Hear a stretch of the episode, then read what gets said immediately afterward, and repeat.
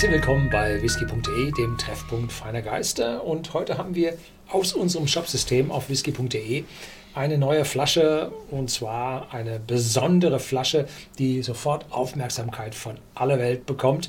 Den Lagavulin 10 Jahre, 43 Volumenprozente und ja, in der Standardflasche mit Standardlabel, mhm. aber nun doch ein bisschen anders als der Rest von Lagavulin. Mhm. Lagavulin kennt man als die Distillers Edition mit, was hat die, besonderes Fass, ne? So irgendwie, was, was ist? Oh, Sherry Pedro Jiménez, meine ich. Irgendwie sowas, ja. ja. Dann der normale Lagavulin hat auch noch einen gewissen Sherry-Einfluss. Und der hier ist jetzt einer der Lagavulin, der gar keinen Sherry-Einfluss hat. Also es sind wieder aufbereitete amerikanische Weißechtfässer und First Fill X Bourbon Fässer.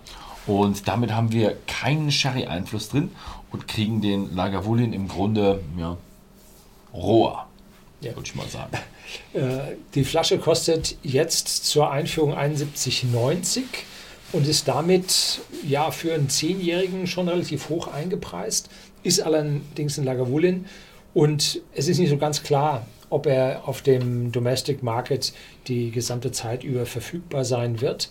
Er passt sich in die Reihe ein, und zwar vom 8-Jährigen, allerdings mit 48 Volumenprozenten, dann jetzt der 10-Jährige mit 43, der 16-Jährige mit 43 und dann gibt es ja auch noch die Fassstärke, die jedes Jahr in der Special Release Serie dann auf den Markt kommt. Der typischerweise, glaube ich, zwölf Jahre und ist dann nochmal ein Stück teurer.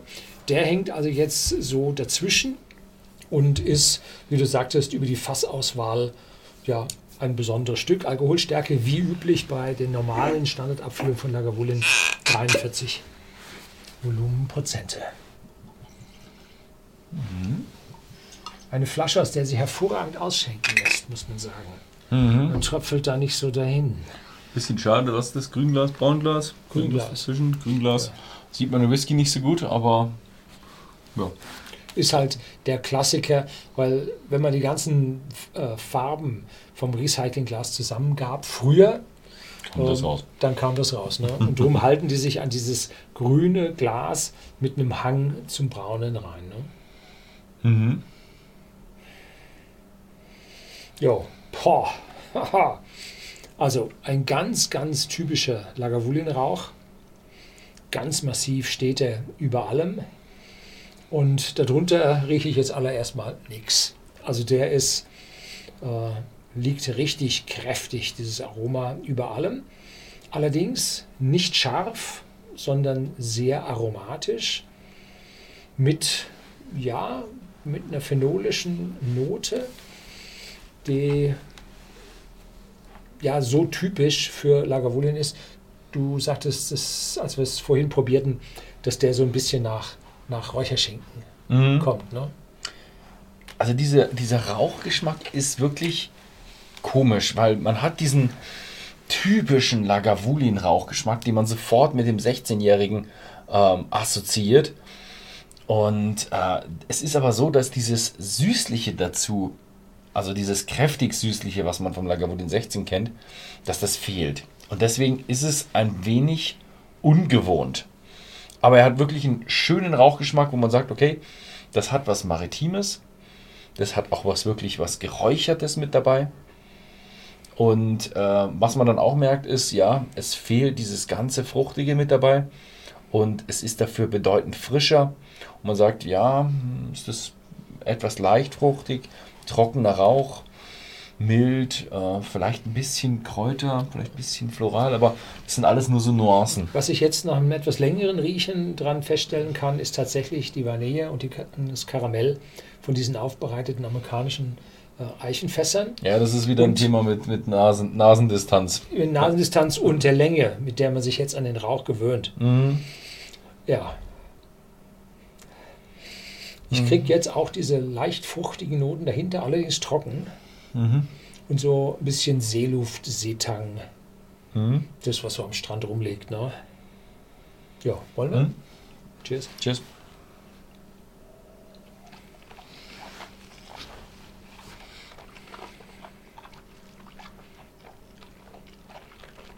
Mhm.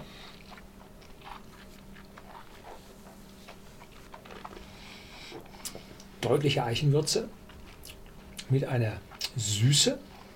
Da ist sie jetzt die Süße, die übergeht dann in eine Assoziation von Salzigkeit zusammen mit ja,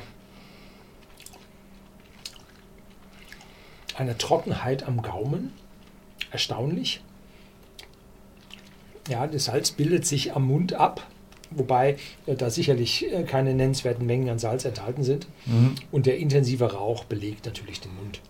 Aber so der Eindruck von wärmenden Gewürzen mit der leichten Süße übergehend in Trockenheit bleibt also im doch jetzt ziemlich langen Abgang Mhm. äh, bestehen.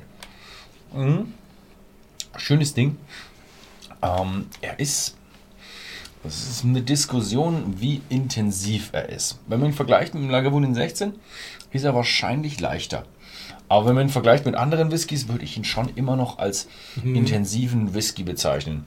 Er hat so ein, er hat so eine Würzigkeit, sowas, ja, ja, was Wärmendes, was ähm, fast prickelndes, würde ich sagen. Irgendwo so ein, so ein weißer Pfeffer, vielleicht schon ein bisschen roter Pfeffer, schwarzer Pfeffer, irgendwo so in, der, in die Richtung. Einen wunderschön verteilten Rauch, der eine Mischung ist aus trockenem Rauch, maritimen Rauch, so Räucherkammerrauch. mm, Also dann eben so, so Anklänge, so Erinnerungen an eben Seetang, alles was am Meer rumliegt, so ein bisschen so erinnert an, denkt man dann so, oh, ist das salzig? Ja, ist, also es ist ein schöner maritimer, rauchiger, vielschichtiger Whisky. Finde ich klasse.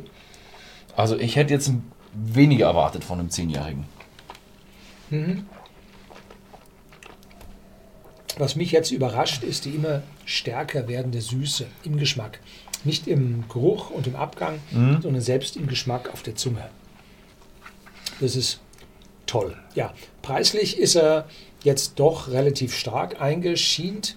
Sogar, glaube ich, im Moment bei whisky.de im Shopsystem 2 Euro über dem 16-jährigen Lagavulin.